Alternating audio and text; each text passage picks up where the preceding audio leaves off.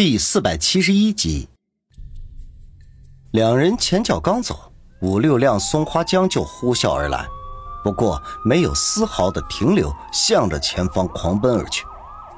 松花江刚走不久，一支六七十人的队伍便从另外有个方向冲了过来。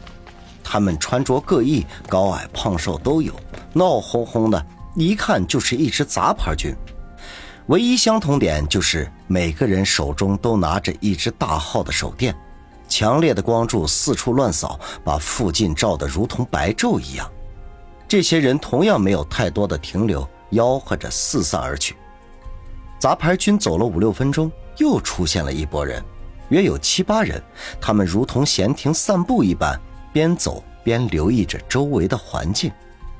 其中两个人不约而同地将目光投向光头二人组和曲三枪铜杆张激战的院落里。此时此刻，那里早就没有了任何声息。如果不是院墙上那个触目惊心的大窟窿，恐怕根本不会有人知道里面发生了什么事情。这两人互相对望了一眼，身形一展，便飞奔了过去。片刻功夫，去而复返。其中一个人沉声说道：“曲三枪和童杆章死了，他们一定还在附近，大家分头行动，都小心一点。我们天一堂的脸丢的已经够大了。”其他几个人各自点头，然后一言不发的四下散开。王宇和何梅钻进那条胡同之后，才发现里面居然是死路。待想要转身出去的时候，那几辆松花江已经赶到。两人生怕被他们发现，只得蛰伏在胡同里的阴影里静观其变。幸好松花江来也匆匆，去也匆匆，很快就走得无影无踪了。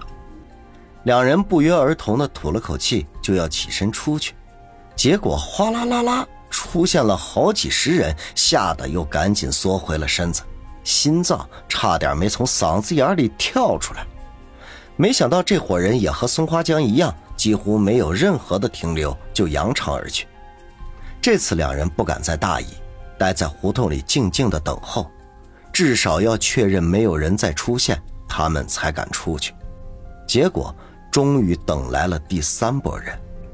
这几个人一出现，王宇和何梅的神经立时紧绷了起来，尤其是后者，声音发颤的说道：“是是天一堂的人，他们居然出动了这么多人。”王宇心跳如鼓，光是曲三枪和铜杆章就够难缠的了。如今忽然冒出了这么多天一堂的杀手，他们岂不是插翅难飞呀？更令他们震惊的是，这些人非但没有像前两拨人那样匆匆离开，反而四散开来，就地展开搜索，而且其中一人正向着他们藏身的胡同缓缓走了过来。王宇和何梅对望一眼，都从对方的眼中看到了惊恐之色。之前面对曲三枪二人，他们还有拼命的机会，而此刻面对七八个天一堂的杀手，他们恐怕连还手的力气都没有，只能当做砧板上的鱼肉，任人宰割。正在他不知所措的时候，身边的何梅突然捅了捅他，低不可闻的说道：“王宇。”你看那边，有个垃圾箱，好像能藏下我们两个人。王宇一愣，扭头看去，果然呐，在胡同的最里面有一个浅蓝色的垃圾箱，和平日里街边所见的垃圾箱一般无二，只是不知道里面是否装满了垃圾。我们过去。王宇仅仅是扫了一眼，便立刻做出了决定。只要能藏身，就算是茅坑，他也会毫不犹豫的跳进去。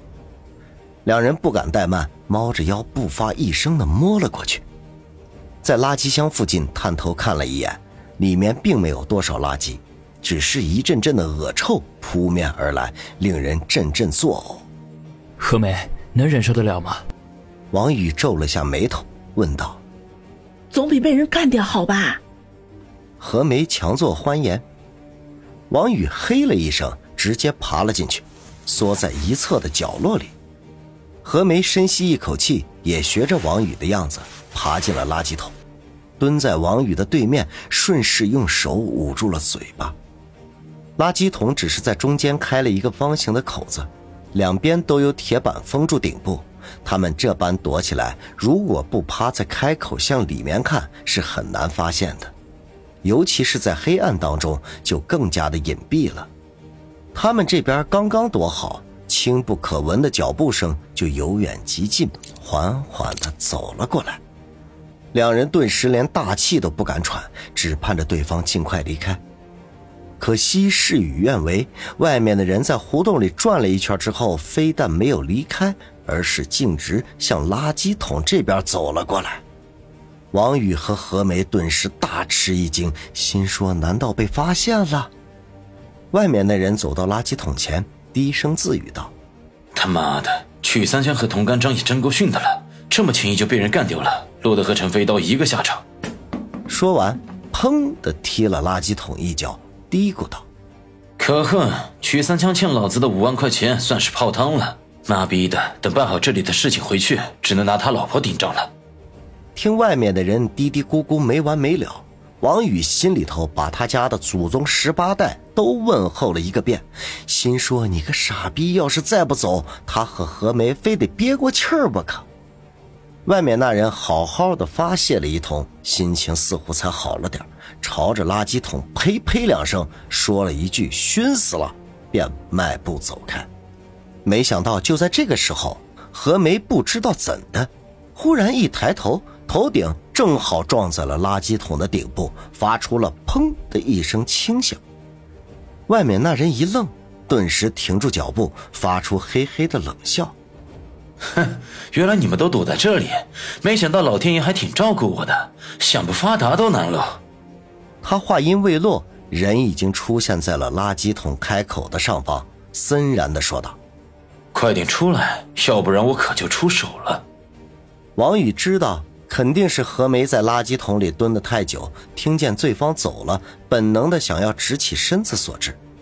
这会儿埋怨他已经没有任何意义，只得乖乖的从垃圾箱里站了起来，咧嘴笑道：“麻烦让让，别把臭味沾你身上了。”胡同里黑乎乎的，虽然距离很近，可是仍旧看不清楚对方的样子。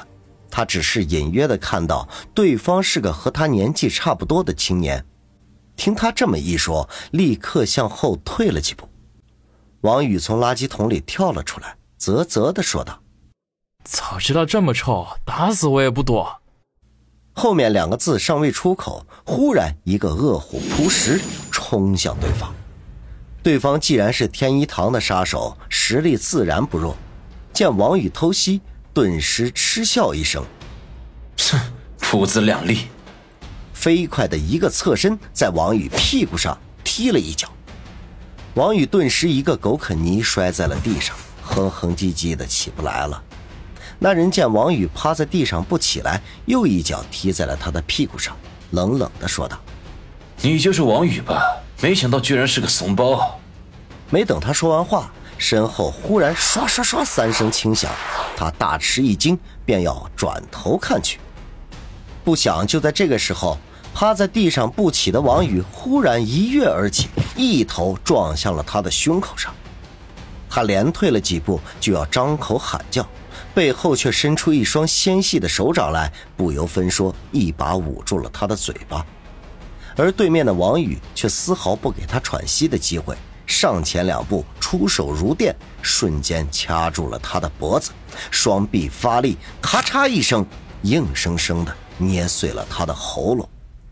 他拼命的挣扎了几下，脸色渐渐变紫，最后双眼一翻，直接昏死过去。王宇并未松手，而是飞快的说道：“何梅，扭断他的脖子。”好。何梅答应了一声，两人相互发力，又是一声脆响，彻底扭断了这人的脖颈。直到此刻，他们才大大的松了口气。